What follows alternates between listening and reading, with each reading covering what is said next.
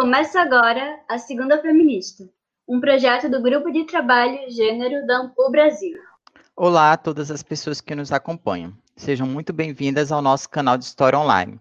Eu sou Michele Pires, transativista e mestranda em História pela Universidade Federal do Amazonas. E eu sou Andréa Bandeira, historiadora e professora da Universidade de Pernambuco. Neste mês, juntas, eu e a Michele, coordenaremos este podcast que pretende divulgar pesquisas e ampliar o alcance das narrativas sobre mulheres, gêneros e feminismos. Todas as segundas-feiras, traremos uma nova roda de conversa com quem faz história.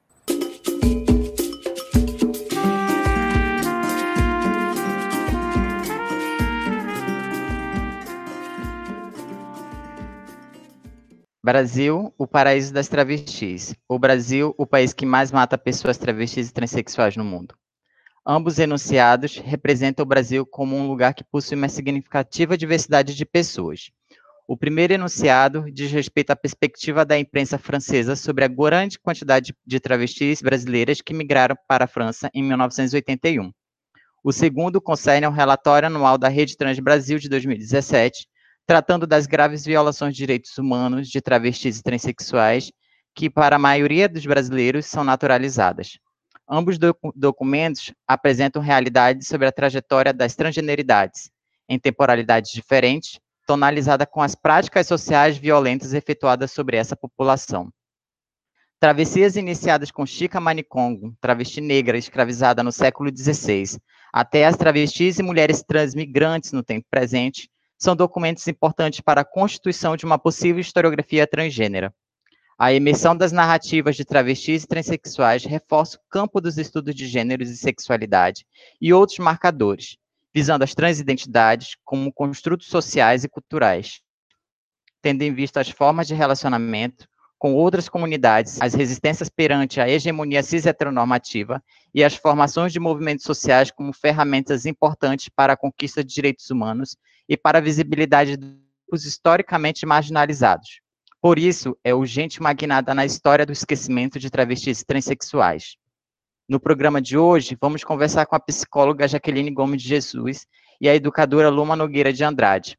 A primeira é professora de psicologia do Instituto Federal do Rio de Janeiro, docente permanente do Programa de Pós-Graduação Ensino de História, Prof. História, da Universidade Federal Rural do Rio de Janeiro.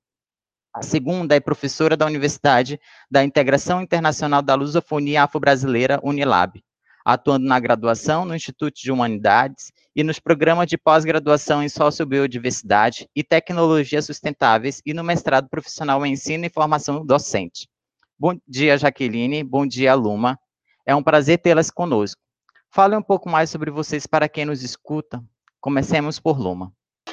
É, bom dia a todos, todas e todes. Eu sou a professora doutora Luma Nogueira de Andrade, é, conhecida, muito conhecida por ser a primeira doutora travesti do Brasil e também considerada a primeira travesti docente em uma universidade no nosso país. Né?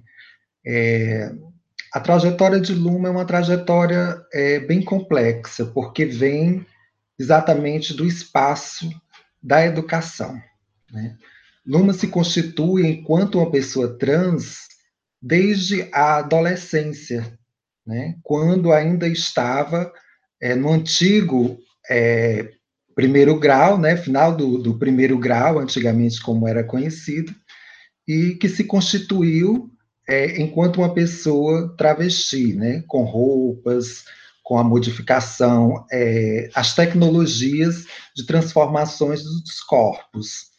E não foi nada fácil né, fazer essa construção, principalmente no espaço familiar, como nos espaços sociais, em especial na escola. É, eu sou é, filha de agricultores analfabetos, pessoas que viviam em situação de extrema pobreza. E a educação era a única saída, era a única forma para poder conseguir algo de melhor para a família e para a minha existência. E foi todo um investimento lançado em relação à questão da educação. Por mais que a educação e a escola em especial, o espaço formal, não me desejasse, eu desejava a escola.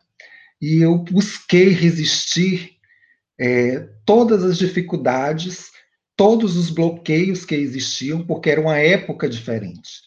Nós estamos falando de década de 80, década de 90, um período em que não se tinha é, nenhum relato sobre as pessoas travestis e transexuais, principalmente nos espaços escolares. Então, era uma extrema ignorância, e só se pensava nas pessoas travestis e transexuais em espaços de prostituição. E estar naquele lugar, na verdade, era uma afronta, né? E não sabia lidar com essas condições, as pessoas não sabiam lidar. A intenção era adequar a norma, uma tentativa de adequar essa sujeita ao que se desejava em termos de hegemonia e conservadorismo.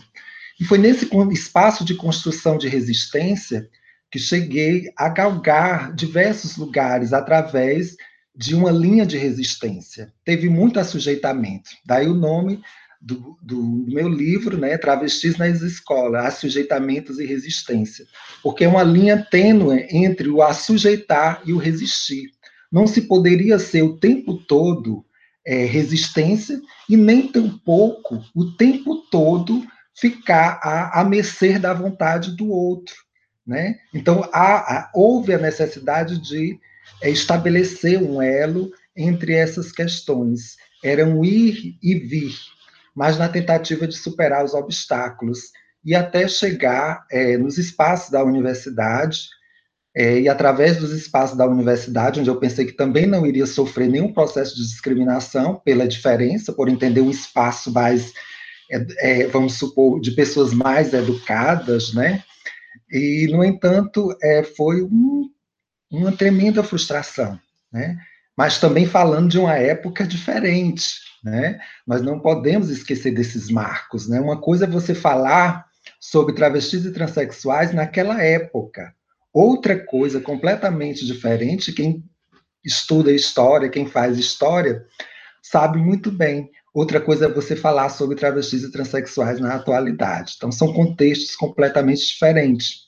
E isso é importante porque é, isso demarca um lugar é, de enfrentamentos, que não foi nada fácil, né? Tinha também as questões internas em casa, né? Eu fui expulsa de casa, né? Então, muito cedo eu tive que me virar, né? Meu pai colocou para fora de casa e eu tinha que buscar uma alternativa para poder é, seguir em frente. E consegui, né, resistir tudo isso. Cheguei na universidade, no mestrado, no doutorado, é, cheguei a ser docente desde 1998. Em 1998, eu assumi, já enquanto uma pessoa trans, travesti, um espaço na escola, né, enquanto docente. Né, e também não foi algo muito fácil, né? A diretora, o diretor ia me vigiar por trás das portas, né? Queria ver o que, que eu ia ensinar. E eles eram obrigados a me contratar porque eu era a única formada da cidade na área das ciências. E foi logo quando surgiu a lei que obrigava é, que os docentes e as docentes tivessem ensino superior. Então, assim, era uma obrigatoriedade. Então, ou eu era convocado, eu não teria pessoas para ensinar numa cidade do interior do Nordeste, né? Lembrando, né? Também uma cidade do interior do Nordeste. E chega até o doutorado, também, né? Após passar pelo mestrado, chegar no doutorado, e nesse espaço, um espaço também muito difícil de resistências, é, onde a minha produção ela quase não era aceita. Né? Por que, que não era aceita? Porque falar de travesti era pensar o campo de prostituição, né? E como pensar alguém travesti, transexual no espaço escolar? Então, eu vi as produções que eram feitas e eu não concordava com muitas coisas que eram ditas. Existem outras histórias, existem outros espaços. E aí surge, então, a ideia da construção da tese, a escrita dessa tese, que não foi nada fácil. Inclusive, não teve a oportunidade de ser analisada, inclusive para a questão da avaliação da CAPES, né, em termos de tese, porque na época era vista como algo que não tinha nenhuma serventia. Né? Hoje nós temos pessoas trans que estão tendo seus trabalhos que estão sendo avaliados né, pela, pela CAPES, né, as teses, as dissertações, né, e estão tendo bons êxitos. E eu fico muito feliz com isso, porque na minha época eu não tive essa oportunidade. Mas eu fico feliz com as outras que estão tendo essa oportunidade. Então é uma trajetória mesmo dentro desse contexto, de se construir enquanto uma pessoa travesti, dentro dos espaços educacionais e sociais, em meio às dificuldades de uma época muito difícil. Jaqueline. Saudações a todos que nos ouvem. Eu sou Jaqueline Gomes de Jesus. Eu digo que eu sou uma carioca nascida em Brasília, ou uma candanga que vive no Rio de Janeiro. Eu sou, como Michele já apresentou, né, nós estamos aqui na companhia da minha querida Michele, da Andréia, da minha irmã, companheira Luma, é, com esse apoio tremendo da professora Natália, da Maria Clara, da Indiara. Nós estamos aqui nesse podcast para encontrar vocês por meio das nossas vozes, né, desse fluir. E eu estou muito feliz com isso, ainda mais nesse contexto online que a gente está vivendo, nós que somos professoras, nós que vivemos aqui na, na docência, né? Bem, então, eu sou uma mulher negra brasileira, eu sou uma mulher trans, eu sou é, originária da periferia de Brasília. Minha família é uma família de imigrantes, minha família materna é de Minas Gerais, e minha família a paterna é de Sergipe. Então, minhas raízes, eu tenho muito orgulho das minhas raízes mineiras e nordestinas. Fico muito feliz de encontrar aí, é, por isso, vocês, todas, todos, e a gente construir outros saberes, outras experiências.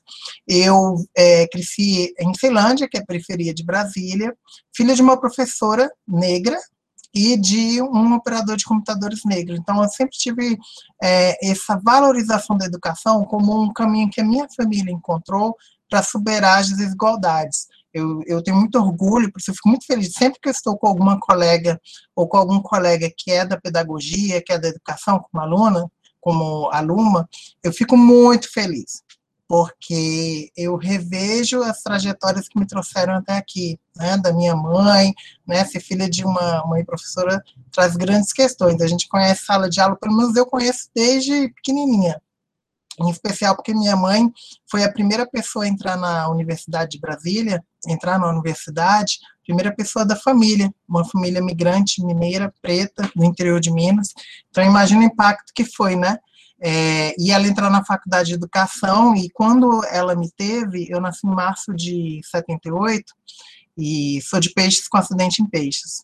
E é, ela me teve em março de 78 e logo depois do resguardo já tinha que voltar para as aulas. Ela terminou em 78 o curso, então por um tempo, né, nos meus poucos meses de vida, é, eu já estava em sala de aula na universidade. Então minha ligação com a universidade vem de berço, literalmente. E meu pai trabalhando também como operador de computador na universidade, na UNB, minha avó, a gente, quando meus, meus é, avós maternos mudaram de Minas para Brasília, meu avô, o seu Jonas, ele foi um dos candanos que construíram a capital federal, e eles conseguiram um terreno, ocuparam um terreno, é, construíram um barraco com o que se fazia na época, com tábuas, e aí fizeram um barraco, ficou por muito tempo ainda, até começo da minha adolescência ainda convivi nesse barraco, em frente à Universidade de Brasília. Então, também o nosso acesso à universidade era muito grande, e cedo meus pais, logo que casaram, meu pai na época trabalhava nos Correios, ele se mudou para, a gente se mudou para Ceilândia, onde eu cresci, que é uma grande periferia de Brasília, um lugar de muita desigualdade, mas de muita resistência do, do, do meu povo, do nosso povo.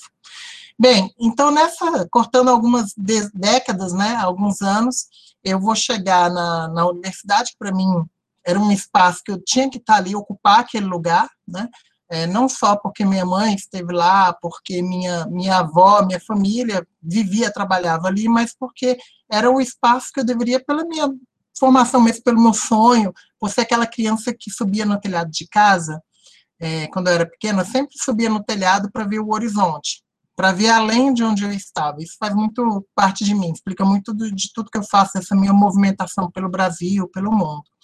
Daí, na universidade, eu encontrei um ambiente né, primeiro meu curso, meu primeiro curso foi química, e eu vi logo que não era química minha formação, né, que eu adoro química, sou muito curiosa, mas é, tinha que ser outra coisa. Então, a psicologia, ela me atraiu desde esse momento. Eu falei, gente, eu tenho que me conhecer melhor, o que quase todo estudante de psicologia faz, né? No começo. Depois a gente vê que a gente não se conhece nada, a gente está estudando para tentar descobrir.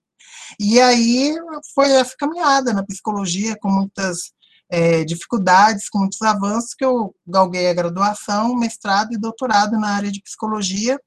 Eu, como o Michele já colocou, sou professora de psicologia no Instituto Federal do Rio. Minha, eu, eu gosto de salientar assim, que eu também sempre estive ligada ao movimento social. Em 97, eu conheci, eu já estava na universidade, em 1997, e eu comecei, eu conheci o Grupo Estruturação, que é o grupo LGBT de Brasília, o grupo ativo mais antigo. E eu já me engajei, em 99 já me tornei presidenta do, do Estruturação. É, então, o movimento LGBT eu estou ligada desde o século XX, e com todos os impasses, passes e tudo. Né, ligada também ao movimento partidário, é, me filiei na época, acho que foi pouco depois do ano 2000, quando eu fundei a ONG Ações Cidadãs e Orientação Sexual eu estava ainda na graduação, que era uma ONG de pesquisa sobre é, questões da população LGBT. Eu fundei ela em dois, no ano 2000, quando eu saí da presidência do Estruturação, a gente, é, e aí eu me engajei também, na época eu me filiei ao Partido dos Trabalhadores, saí, voltei, eu estou de volta no PT hoje, fui até candidata a deputada estadual agora em 2018, aqui pelo Rio de Janeiro, quando eu já estava aqui no Rio. Mas nessa trajetória, que é muito difícil, né, sintetizar nesses é, cinco minutos um, um, pouquinho da nossa existência.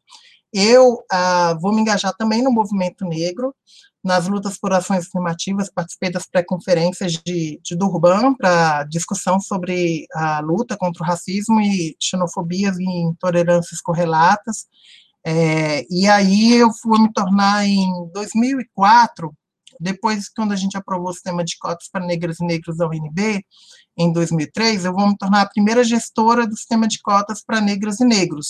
Então, assim, é, nessa questão de gestão da diversidade, de é, questões de, de, articulação de ações formativas, minha experiência não é só teórica nem pessoal, é profissional mesmo, né? Eu fui a primeira gestora nisso aí. Fundei o Centro de Convivência Negra e fui assessora de diversidade e apoios cotistas. Foi um momento muito difícil, gente. Muito difícil, porque nós sofremos ataques diários da grande mídia, de dentro da própria comunidade universitária, apesar de termos aprovado as ações afirmativas para a população negra, indígena e de baixa renda, por unanimidade, com só uma abstenção. Então, é um movimento educativo também transformar o pensamento social. Né? E, a partir disso, eu vou concluir meu mestrado. Enquanto eu estava lá como gestora, meu mestrado, eu resolvi pesquisar o trabalho escravo no Brasil contemporâneo, eu sou a única psicóloga, infelizmente, a única psicóloga no Brasil que investigou o trabalho escravo no Brasil contemporâneo. Eu fico chocada com isso, porque eu esperava que a psicologia, principalmente minha área, psicologia social do trabalho, investisse mais nessa questão real. Na época, nós tínhamos é, uns 20 mil trabalhadores escravizados no Brasil, e hoje nós temos em torno de mil e poucos mil e poucas pessoas hoje no Brasil estão escravizadas, tá? Gostaria de reforçar isso. Isso são dados oficiais, tá? É bem maior o número de pessoas que estão escravizadas. Vocês viram agora o caso recente da dona Marilena. É um, gente, dos milhares de casos. E ela é só o caso urbano. No campo, é muito mais. Então, tem um problema, uma coisa que sangra nesse país que é muito grande. E ah, no movimento feminista, eu esse tema foi muito tenso, pesado, mas necessário. No doutorado, resolvi voltar, ligar a minha militância LGBT, e eu pesquisei é, identidade e política nas paradas orgulho LGBT no Brasil. Eu comprei três paradas do Brasil, São Paulo, Goiânia, Brasília, para pensar questões de gênero, e nesse processo do doutorado, eu vou me reconhecer, enfim, como uma mulher trans, como uma travesti, e eu vou começar a minha transição. E, diferentemente da, de boa parte das outras é, travestis, mulheres trans, principalmente pretas, né, negras como eu no, no Brasil, eu digo assim, que eu tive, eu sou a exceção, porque eu tive muito apoio da minha família. Tive muito apoio. Minhas tias, ela, as, minhas tias, eu tenho muitas tias, minha avó teve 14 filhos, tá? Então, é, minhas tias diziam assim, não, é, já que a gente já sabia de muito tempo, porque desde seis anos de idade você já era aquela criança que elas não tinham esses termos, como a Luma bem falou, não tinha essa concepção de trans, travesti, era uma criança viada, né? Então, para elas fazia muito mais sentido eu é, me apresentar enquanto mulher, enquanto travesti, do que enquanto uh, um gay, um menino gay. Fazia muito mais sentido para elas. Então, na minha família foi super calmo, gente. No trabalho, na época eu saí da gestão do sistema de cotas, e fui convidada pelo Ministério do Planejamento para construir a Política Nacional de Atenção à Saúde dos Servidores Federais, os FIAs, né, que quem é do Serviço Público Federal conhece. Então, sou do grupo que criou esse sistema, e não existia. E aí, eu fiquei com a parte de saúde mental, eu sou a, a, relatora técnica da parte de saúde mental. E esses colegas do Ministério do Planejamento me deram um apoio gigantesco, gigantesco na minha transição. É, eu falei, gente, eu quero viver a todo momento como eu sou. Aí falou, ah, beleza, Jaqueline, vamos lá, já trouxeram roupa, já não, não sei o quê, já foi fazer festa. A gente desenvolveu uma portaria na época, se a memória não me falha, já era 2009, a portaria do nome social vai surgir ali naquele contexto, eu auxiliei na construção da portaria do nome social na administração pública federal, e depois vão surgir as outras, no MEC, é, até chegar lá na frente por pressão do movimento social, na questão do, do, do, decreto da presidenta Dilma, até a gente ter os avanços no STF, né, e isso aí. Então, meu trabalho, minha pesquisa ligada à população trans, para resumir, ela vai focar muito mais nesse período, né, quando eu vou desenvolver temáticas como transfeminismo e por aí vai. É isso, gente, por enquanto sou eu. É, Jaqueline Luma, eu adorei as histórias de vocês. E agora eu gostaria de fazer uma pergunta é, especificamente para Jaqueline. Partindo da ideia que a memória é um campo de disputa e poder, qual a relevância de recolocar ou ressignificar as narrativas e a própria historiografia para visibilizar sujeitas como Chica Manicongo? Que deslocamentos políticos e estéticos estão em jogo nessa emergência discursiva? Pois bem, Andréia, serei muito objetiva porque também falar da nossa história é complexo. O que você está me perguntando, eu revejo na minha própria história, né? Que é como eu construo a minha memória, com as várias encruzilhadas que me constituem, né? As intersecções, como, como a gente costuma falar, eu gosto muito do termo encruzilhada, né? Porque traz isso, a possibilidade dos vários e dos caminhos. Bem, é, quando eu, eu sempre fui muito ligado a essa é, pesquisa, apesar de estar na psicologia, sempre ligado à pesquisa histórica até porque a psicologia social trabalho, nós temos que fazer o contexto sócio-histórico daquilo que a gente está investigando e do sujeito, que é um sujeito, né, a pessoa é a pessoa no ambiente, a pessoa é a pessoa na história, ela tem uma história pessoal e uma história do coletivo dela. E para a população trans do Brasil, né, para as travestis, para a história das travestis no Brasil, é, isso é, é bem sabido, uma das estratégias que eu sempre coloco da transfobia institucional de apagar nossa existência e apagar nossa história.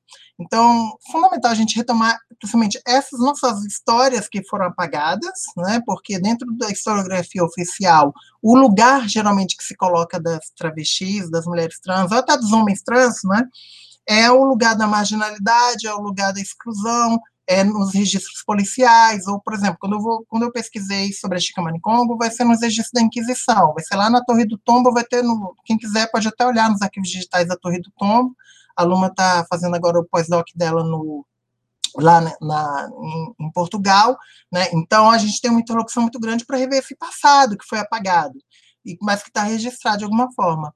Mas e as outras vidas? Então, quando eu publiquei o artigo é, sobre Chica Manicongo, eu retomo essas fontes, as fontes, principalmente Luiz Motti, que pesquisou é, bastante, foi um pioneiro para trazer essas informações sobre a Inquisição para gente, e esses lugares desses sujeitos, dessas pessoas ali, é, como Chica Manicongo, é, e Felipe de Souza, Tibira, de São Luís, várias pessoas LGBTs naquele contexto, como a gente chama LGBTs hoje. Obviamente que essas pessoas, elas é, não se enquadravam no modelo identitário como a gente, nós, do século 20 e 21, entendemos LGBTs, mas elas é, se enquadram nessa nossa construção coletiva. E aí a gente tem que fazer uma leitura sincrônica, evitar uma leitura anacrônica, de imaginar que elas pensavam ou agiam da mesma forma da gente. Então, quando eu encontro a Chica e eu resolvo, é, o artigo está na revista Docência e Cybercultura da UERJ, é, Chica Manicongo, a transgeneridade toma palavra. Quando eu penso na Chica, eu penso nessa ancestralidade, essa transancestralidade, né?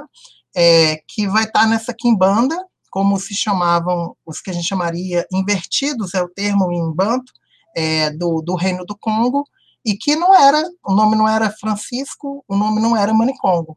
Quando Chica foi sequestrada e traficada do Reino do Congo, ela tinha um nome que a gente não sabe, então, é importante saber disso para reconstruir essa trajetória em memória de apagamento dos nossos corpos negros, dos nossos corpos trans, e por aí vai. Essa barca, essa arca que é o Brasil, desde esse período colonial, tem feito esse apagamento. Então, é nesse sentido que eu acho, para encerrar, que a memória ela é, acima de tudo, uma construção de uma história, de uma ficção, que a gente que trabalha no, no campo da história, né, da investigação histórica, é um, um campo de construção a partir de alguns dados, e esses dados não precisam ser só essa historiografia oficial.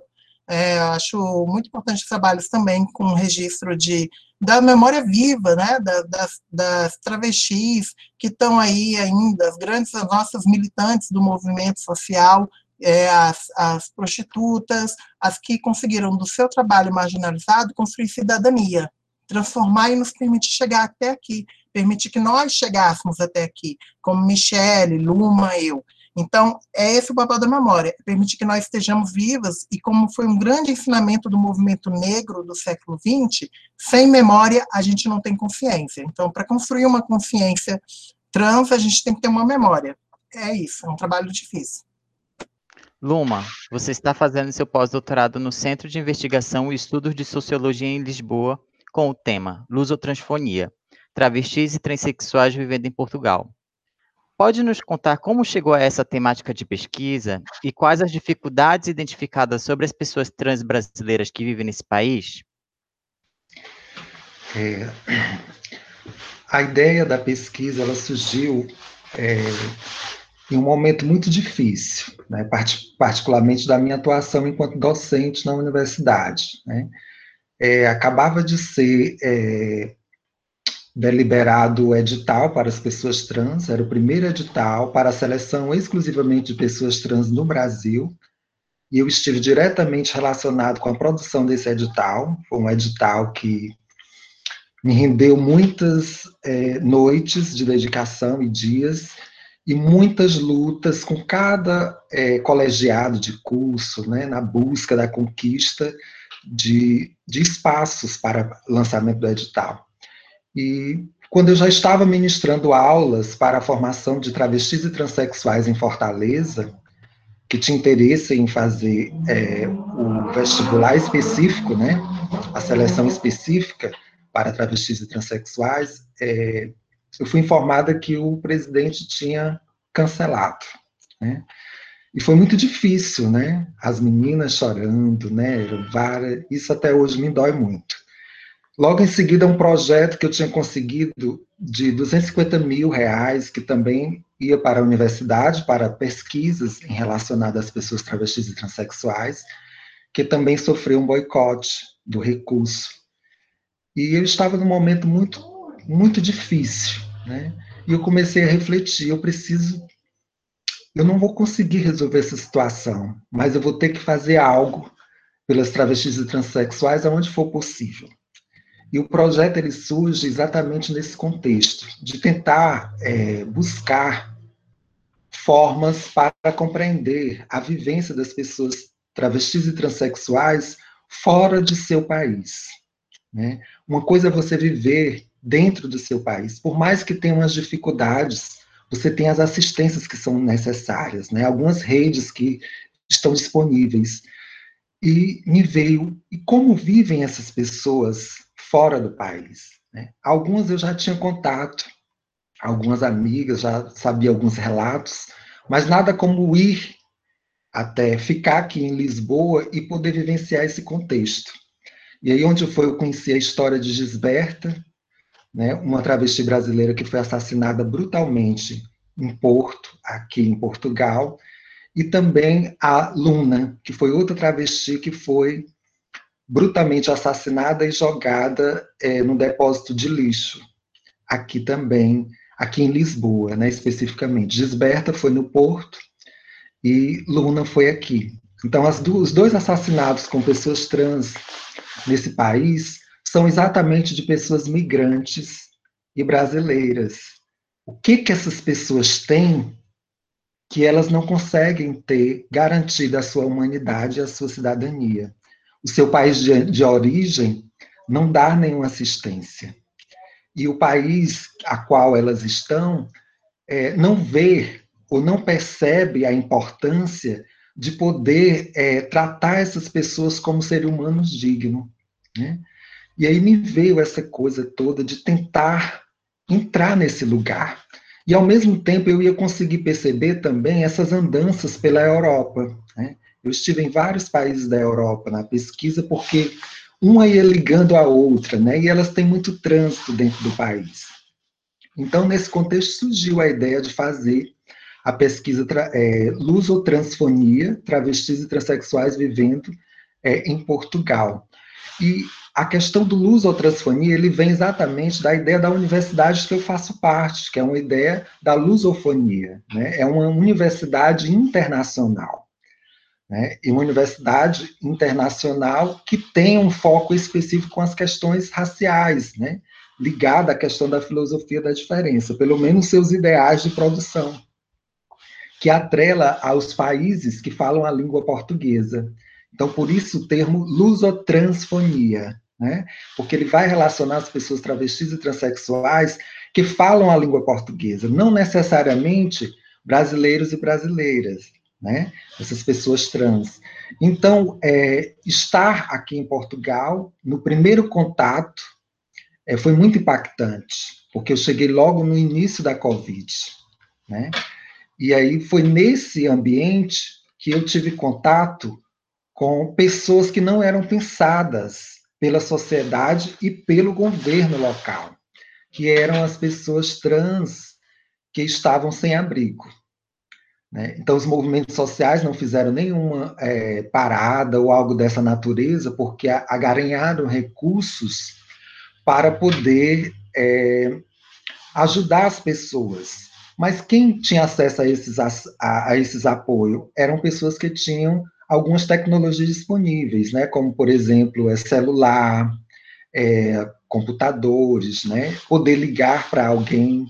E essas pessoas sem abrigo estavam totalmente alheias, sem nenhum apoio mesmo dos movimentos.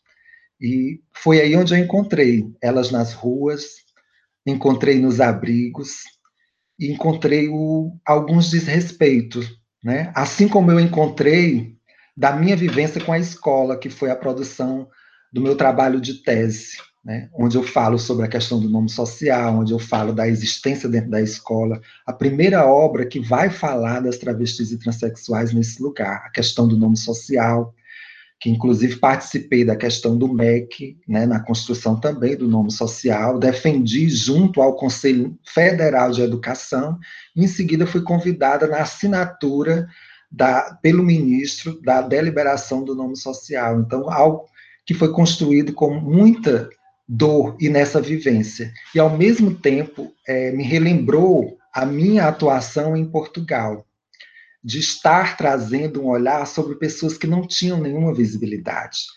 As ignorâncias, mesmo sendo um país considerado de primeiro mundo, existe um descaso muito grande em relação às pessoas travestis e transexuais.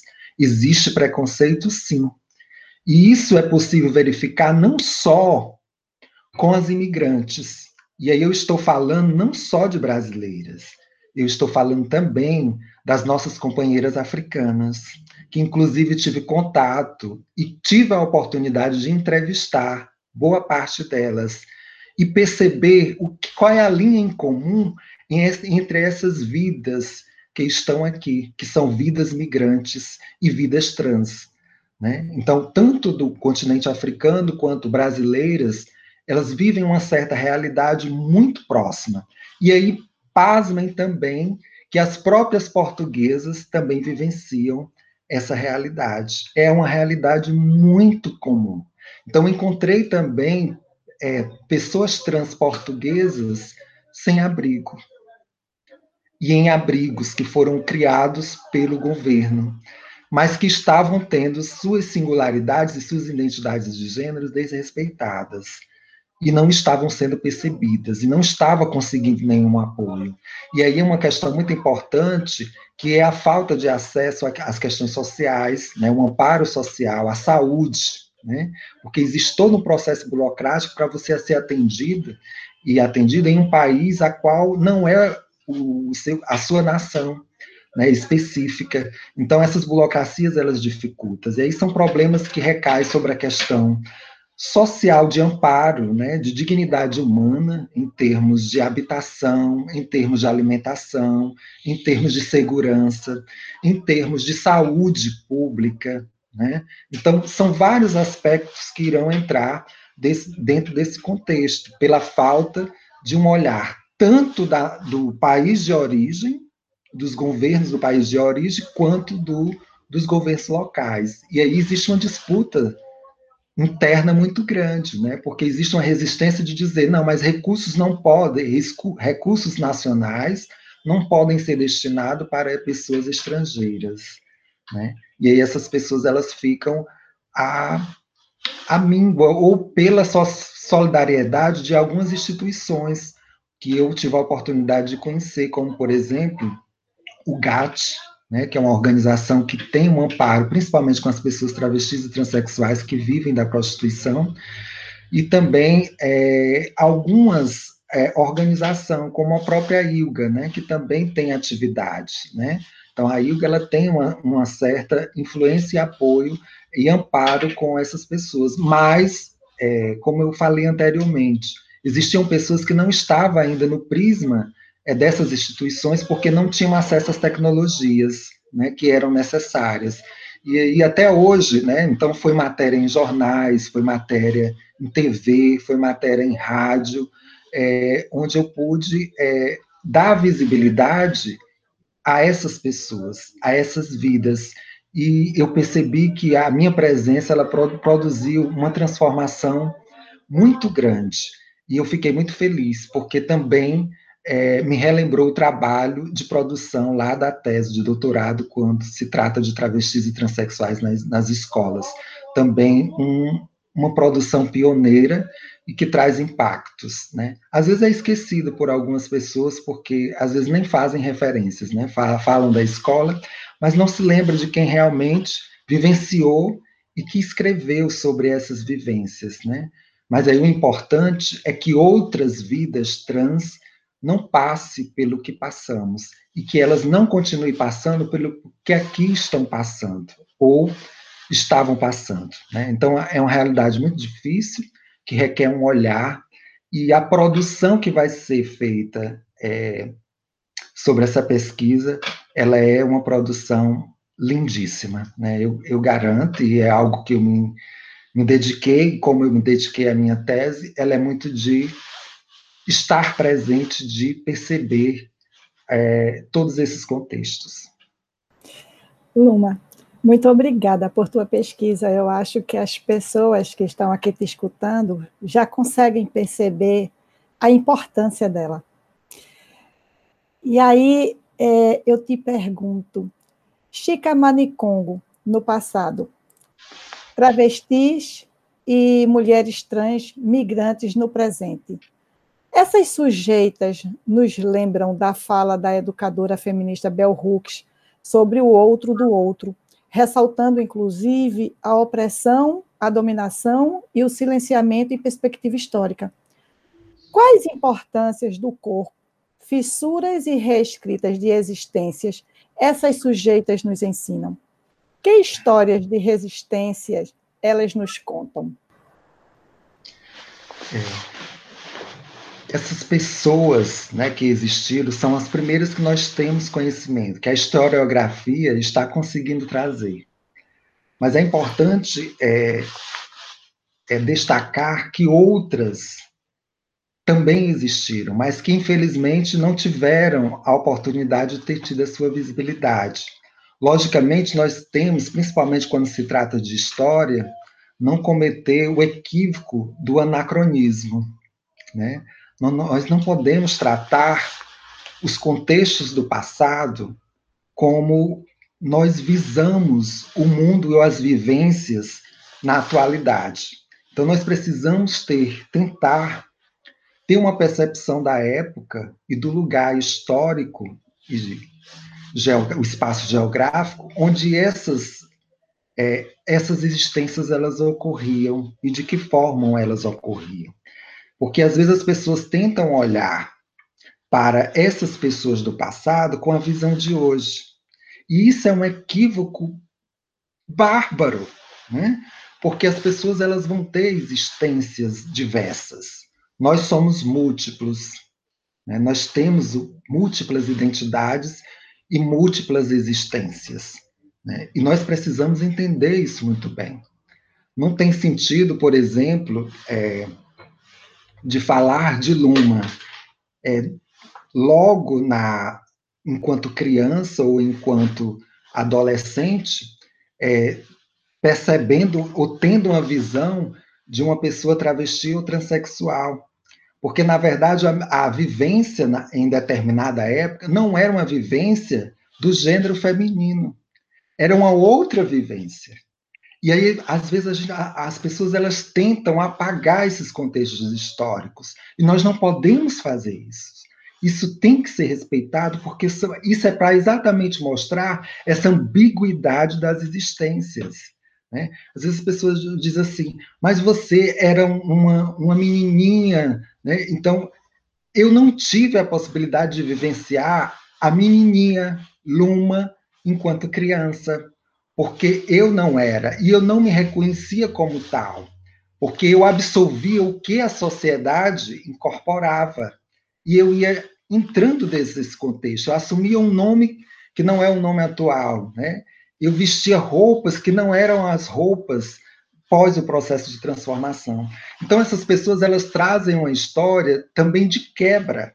Eu não vou dizer que são pessoas travestis e não vou dizer que são pessoas transexuais, porque era um outro contexto, era uma outra forma de existência. Isso vai depender também de suas questões culturais, porque aí nós precisamos fazer um processo de investigação mais profundo, né? Por que, que essas pessoas elas tinham uma outra vivência? Outra existência. Que impacto isso traz para um outro olhar, que é uma visão eurocentrada?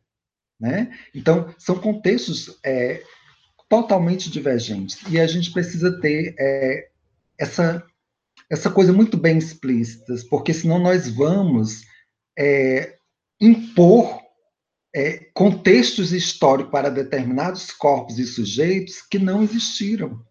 E o que, que eu estou querendo dizer com isso? Eu não estou querendo negar uma existência trans travesti, mas eu estou querendo que a cultura ela seja também percebida e as existências múltiplas dessas pessoas. Nós temos possibilidades múltiplas de ser e nós temos vivências diversas. Então isso é importante que seja é, bem percebido. E aí a trajetória de vida dessas pessoas ela produz um impacto muito grande no olhar do outro, que não consegue reconhecer aquela diferença, que só percebe a diferença a partir do prisma de sua cultura, né? Porque aí é o olhar mesmo, o olhar do, do estrangeiro, vamos dizer assim, sobre uma cultura que é diferente. Foi o que os próprios é, portugueses fizeram com nós brasileiros, né? Determinaram é, determinados é, conceitos sobre nós a partir de sua visão de mundo, né, de sua existência, né? Quando viram os povos indígenas, né, eram selvagens na visão desses portugueses, europeus, né? As práticas sexuais realizadas, né, era vista como algo que não era aceita, abominável, né? Algumas práticas sexuais, porque lidava com a questão de práticas sexuais com pessoas do mesmo sexo, né? Então, é tudo é a questão do olhar dessa cultura. Né? E aí a gente precisa entender, essas pessoas têm uma origem, elas vêm de outro lugar. E essas culturas desses outros lugares, porque isso é importante, porque é, eu, eu sou, sou docente de uma universidade que cerca de 50% são estudantes que vêm do continente africano, né? E aí a gente percebe o impacto que essas pessoas têm quando chegam no Brasil, quando vê essa diversidade, quando tem a primeira vez uma aula com a travesti, por exemplo, né? E os discursos que nós percebemos, né? Que alguns trazem que em, é, no continente africano não existem pessoas é, homossexuais, pessoas travestis, ou que a questão da travestilidade ou da, das homossexualidades, enfim, ela é um movimento é, exógeno e não não é algo próprio da sua própria cultura.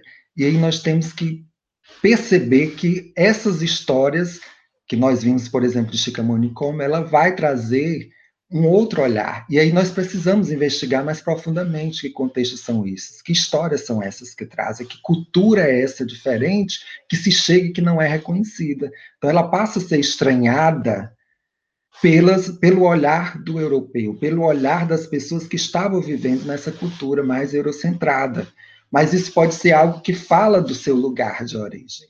Né? Então, é compreender a diversidade dessas culturas e a importância dessas existências, porque elas transformam também a sociedade de vidas, né? as nossas existências. Todas as pessoas trans em seu lugar, elas são resistências e elas têm uma história, uma história de quebra de paradigma e que nos ensina muito sobre essa sociabilidade, sobre essa, sobre essa existência.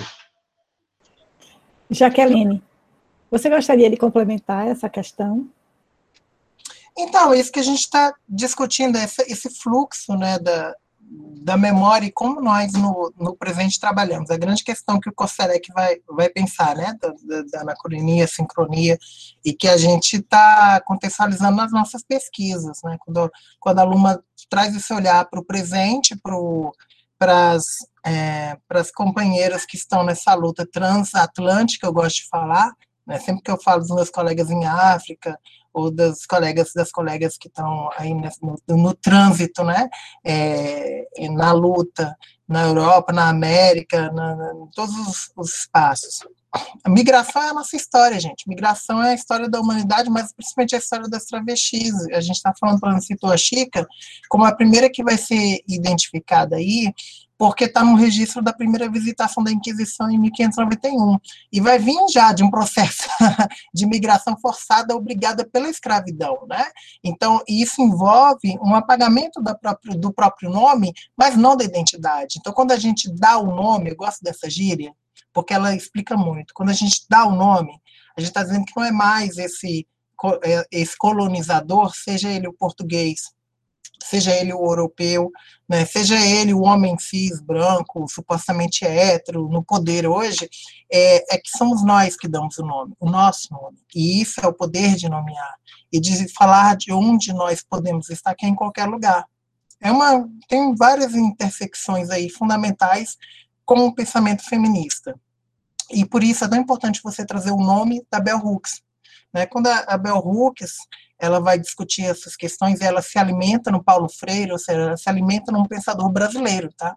E vai se alimentar em outras pensadoras como, né, a gente está falando da Lélia Gonzalez, que vai pensar que interseccionalidade muito antes da, da nossa querida Kimberly Crenshaw trabalhar o conceito de que interseccionalidade dar um nome. Então, a gente no Brasil tem muita fonte de, de reflexão que foi apagada por essas intersecções de, de opressões mesmo, né, de apagamento da nossa produção intelectual. A Luma já falou muito disso, a gente vive isso, né, Luma? É muito apagamento da nossa produção, e por, por questões do próprio preconceito, da opressão nesse contexto acadêmico, mas que é do pensamento brasileiro que tem a ver com essa lógica colonizadora, com a questão do epistemicídio, né, com, já vivemos, é, como o Michele já abriu falando, no país do transfeminicídio, quando a gente está falando de Brasil, país que, que registra o maior número de assassinatos de travestis e mulheres trans no mundo, mas também é um país do epistemicídio, porque o, a Sueli Carneiro ela coloca muito bem, o, o, o feminicídio, o extermínio do nosso povo, é, qualquer que seja o povo, ele é acompanhado por um epistemicídio, por uma tentativa de destruição do nosso pensamento e da nossa capacidade de produção. Então, quando, Luma, você traz o que você está é, tá vivendo na academia, me identifica demais, irmã, porque é, você falou do caso aí do recurso, por exemplo, para projetos, nossa, isso aconteceu comigo também. E a gente acabou que a gente nem conversou a respeito. Então a gente vê que tem uma sistemática que não é só o impedimento de acesso de pessoas trans ao, à educação, de forma geral, no Brasil, né? Que é um, uma tentativa de quebra de um direito constitucional. É quando o presidente afirma que certas populações não deveriam estudar, não deveriam estar na universidade. E esse presidente fez isso. O Bolsonaro fez isso. É importante dizer, bem evidentemente, está escrito. Ele escreveu isso no Twitter dele, o MEC seguiu essa lógica, então ele está dizendo que travestis, transexuais, pessoas intersexo não deveriam estar na universidade. Então, essa lógica, ela não é só dessa extrema-direita fundamentalista, ela está embrenhada, embrincada no pensamento autoritário do Brasil, e que muitas vezes a academia reproduz.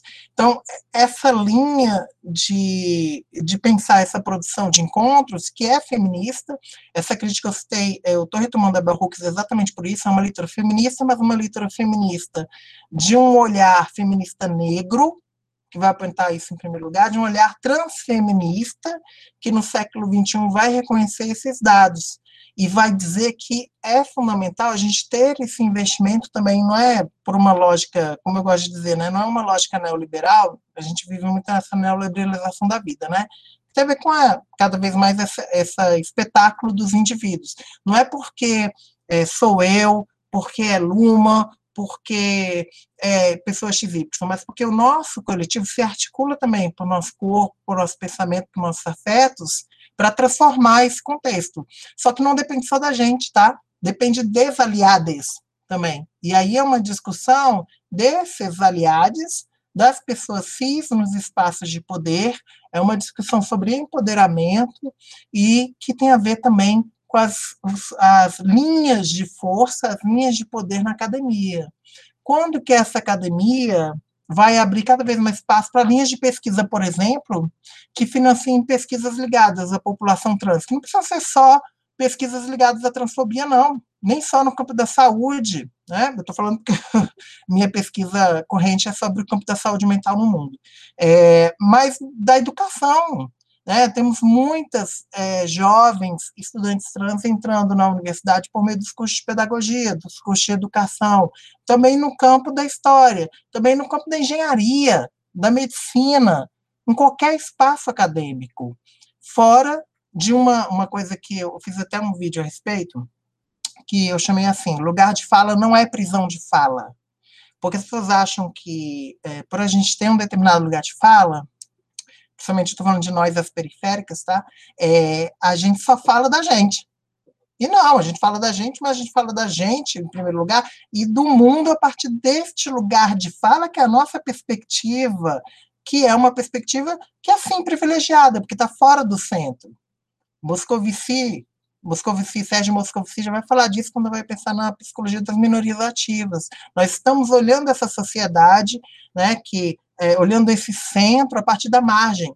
Isso nos permite nos movimentar, permite desenvolver um pensamento até mais criativo, permite ver aquilo que as pessoas não querem ver ou não querem nem investigar, querem esconder, seja nos registros da Inquisição, seja nos registros policiais, ou, como eu falei, de saúde, nos registros psiquiatrizantes, quando a gente vai buscar a história das travestis, principalmente, que já vão ter nome, né, da, muitos séculos aí, aí no Brasil vai ter um registro já de travestis e de reconhecimento delas na história, é, a gente vai achar, às vezes, no hospital psiquiátrico, a gente vai achar nos estudos médicos, você vai em São Paulo, tem lá em registro da Faculdade de Medicina, fotos de travestis é, do começo do século XX sendo escrutinadas, como animais que são analisados na anatomia.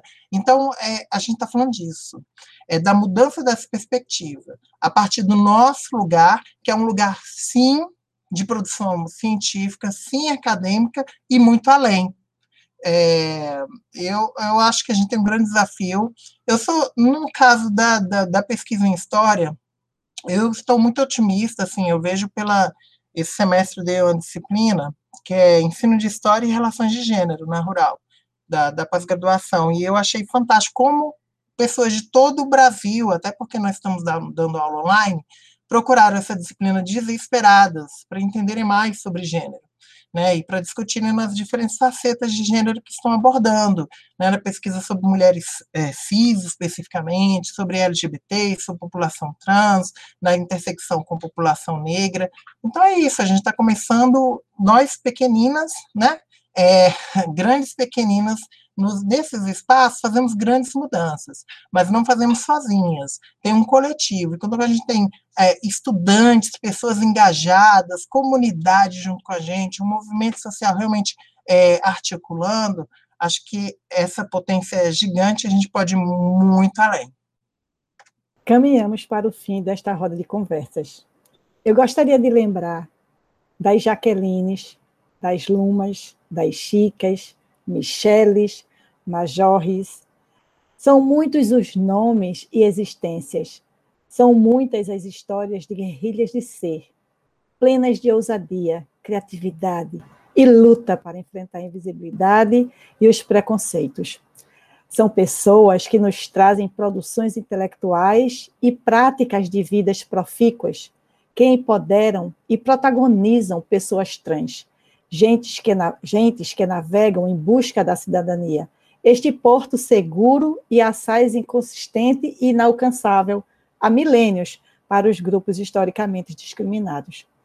Agradeço a Jaqueline, agradeço a Luma por nos oportunizar o debate e estendo os agradecimentos também a todos que nos acompanharam no programa de hoje.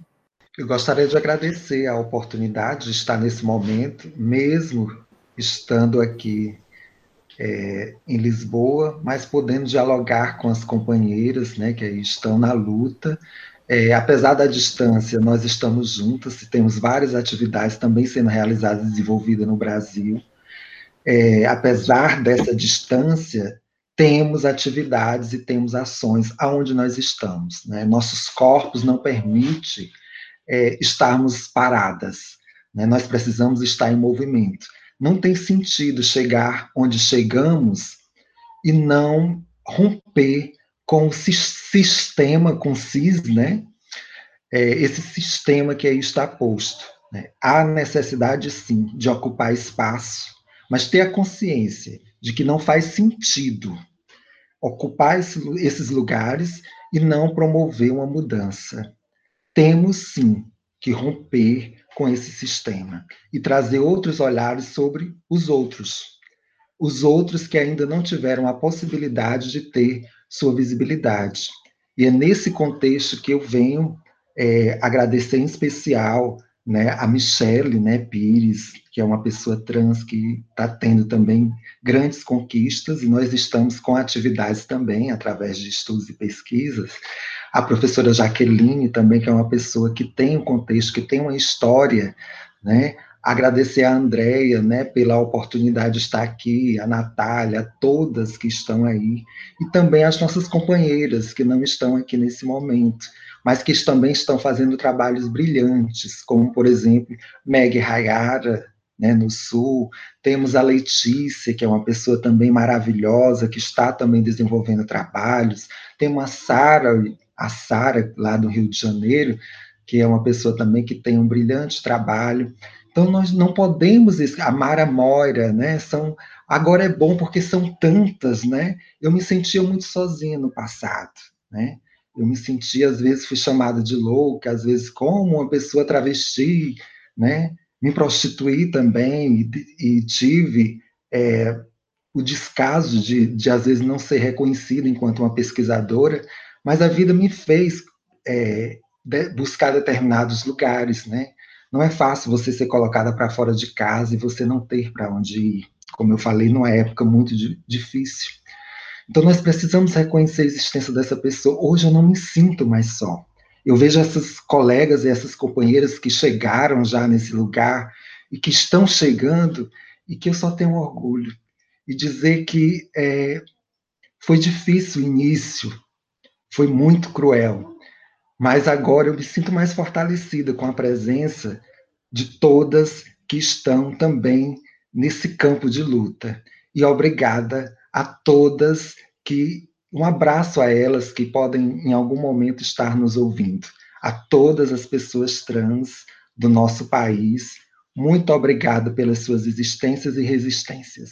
Gente, é, é isso que Luma colocou. Acho que o sentimento é gratidão sempre e lembrar dessa caminhada, desse, desse nosso trajeto, é, sabendo desse, como a gente tem o, o, o povo achante do, do sul de Gana, eu descobri esses dias, fiz um estudo genético, eu 22% da minha ancestralidade é Yorubá. E, e aí eu achei muito interessante isso, porque eu já tinha trabalhado sobre a questão dos adinkra, que são um vocabulário, um conjunto de provérbios que os achantes do sul do Gana, eles desenvolveram, e eu tinha trabalhado com Abdias Nascimento, eu tive essa honra de trabalhar com o decano do movimento negro, na exposição Abdias 90 anos. E tem um adinkra que todo mundo adora, que é o Sankofa, que é aquele pássaro que olha para trás. Então é isso, é esse é o ensinamento antigo. Por isso que eu falei de ancestralidade, né? Essa caminhada é uma ancestralidade, nós que vamos ser ancestrais, né? algum momento, é, que a gente é, olha para trás para colher com aquilo, mas para seguir para frente. Então a gente segue em frente, porque a gente tem muito o que fazer nesse mundo. É, muita transformação, muito do que a gente vive e que a gente descreveu aqui, não fomos nós responsáveis por todos esses erros, mas a gente tem que resolver muita coisa e que os outros deixaram. Mas precisa de um engajamento coletivo, de um engajamento de todos. É uma luta da sociedade, não é uma luta só das travestis, não é uma luta só das pessoas trans, dos homens trans, das, das população toda que se identifica né, nesse universo transgeneridade em geral, mas de transgeneralidades, como às vezes eu brinco, mas é uma luta da sociedade, se esse país quer, eu vou focar aqui no Brasil, se o nosso país quer de fato se tornar uma uma democracia, efetivamente, ele não pode fazer sem as pessoas trans. Né? Sem pessoas trans, a gente não tem, de fato, democracia no país, a gente não consegue desenvolver essa sociedade. É, e, de novo, um pensamento das feministas negras é dizer que é, não há hierarquia de opressões. O que, que isso quer dizer? Quer dizer que todas essas opressões atuam conjuntamente. Então, se você é, se considera antirracista, mas você é transfóbico, você não é nem antirracista e é machista e é LGBTfóbico e é classista. Então, a gente tem que atuar contra todas as discriminações, focando nessas diferentes particularidades e entender que nós somos muito mais do que as discriminações, que quando a gente fala, quando a gente pesquisa, quando a gente, o que a gente sente, vive, é muito além de nos ver pelo espectro da dor, do sofrimento, né? É, nós temos alegria também. Nós temos vitórias. Eu não posso deixar de, de pensar, quando eu penso na, nas antigas, gente, como eu falei, apesar de toda a exclusão que elas viviam e que muitas ainda vivem, nós tivemos uma criança assassinada esses dias. O Brasil mata crianças, né? tivemos um, um, uma criança trans assassinada. Nós temos aqui em Belfor Roxo, onde eu sou professora, é, nós tivemos três crianças desaparecidas aqui no Rio de Janeiro, que nós levam bala na cabeça. Crianças negras são assassinadas, crianças trans são assassinadas. E, e a gente vive nesse país que mata nossas crianças. É, e, ao mesmo tempo, a gente tem uma história muito sangrenta, mas aquelas travestis que estavam lá, que só podiam trabalhar na prostituição à noite, porque não podiam sair de dia para comprar um pão, se não apanhavam, eram assassinadas. Né? Essas que ainda vivem essa exclusão, elas tiveram essa dignidade para construir uma cultura própria. O Brasil criou um pajubá, né? quando eu, eu converso com as rígidas da Índia, elas não têm um pajubá. Elas usam hindi, usam inglês, nós criamos uma língua, uma linguagem e uma cultura própria com poucos, poucos séculos de história, né? nada se compara aos 3 mil anos de história da indígena na Índia, mas aqui, enquanto uma, um grupo cultural constituído há 3 mil anos, mas aqui a gente tem mais de 500 anos de, de história de construção identitária e de cultura das travestis. Então, isso fala muito, né? Por que, que a gente construiu um socioleto, né, uma linguagem é, própria para lidar com a violência policial. E por que, que hoje ela é tão apropriada? Né? Por que, que muito da arte criada pelas travestis ela hoje é apropriada e não se fala que foi construída pelas travestis do Brasil? Então, é isso, essa caminhada é, a gente não vai lembrar dos nomes de cada uma que foi, porque nós somos, antes de ser é, nós, acho que o mais importante é entender que nós somos indivíduos coletivos. Isso é o problema do neoliberalismo, sabe? É fazer com que a gente esqueça do, do que nós somos como humanos, animais interdependentes, mais do que independentes. E a Conceição Evaristo fala muito disso quando ela fala de escrevivência. Às vezes as pessoas acham que escrevivência é falar só de si. Eu, se eu falar só de mim, eu não consigo falar nem da outra pessoa negra, nem da outra mulher trans, nem da outra travesti. Eu falo do nosso sujeito coletivo, da nossa identidade coletiva. É isso que me permite ser humana, e é isso que me permite escrever, não só a ficção, não só o diário, mas pesquisar e trazer é, não só novas linguagens, mas entender essas linguagens, o que, que esse mundo está falando para mim, e eu, também, às vezes, me entender mesmo, é bem coisa da psicologia, né? O que, que eu estou querendo dizer com isso? O que, que eu estou sentindo com isso? Que é o grande desafio da psicologia ainda, dessa psicologia eurocêntrica, é entender o afeto. Esse é o nosso desafio, a gente está no Brasil para isso, né? Se não fosse, a gente não estava aqui. Beijo, gratidão a todos que nos ouvem né, a todas as queridas, Luma já falou de várias, a você, Luma, grande beijo, irmã. É, beijo, Michele, beijo, Natália, beijo, Andréia, beijo a todas. Seguimos resistentes e esse Brasil a gente vai viver, vai se resistir e se cuidem, viu? Se cuidem porque eles não cuidam de nós, somos nós por nós, tá? Axé. As professoras doutora Jaqueline Gomes e Luma Nogueira possuem uma vasta produção intelectual, ratificando as suas curiosidades científicas e dinâmicas de métodos. Entre as suas produções, indicamos os livros Transfeminismo, Teorias e Práticas, da professora Jaqueline, e Travestis na Escola, Assujeitamento e Resistência à Ordem Normativa, da professora Luma. Confiram. Obrigada também a todos que nos acompanharam hoje. Esperamos vocês na próxima Segunda Feministas. Até lá! Gostou do programa? Não esqueça de seguir nossas redes sociais e curtir esse episódio. Até a próxima!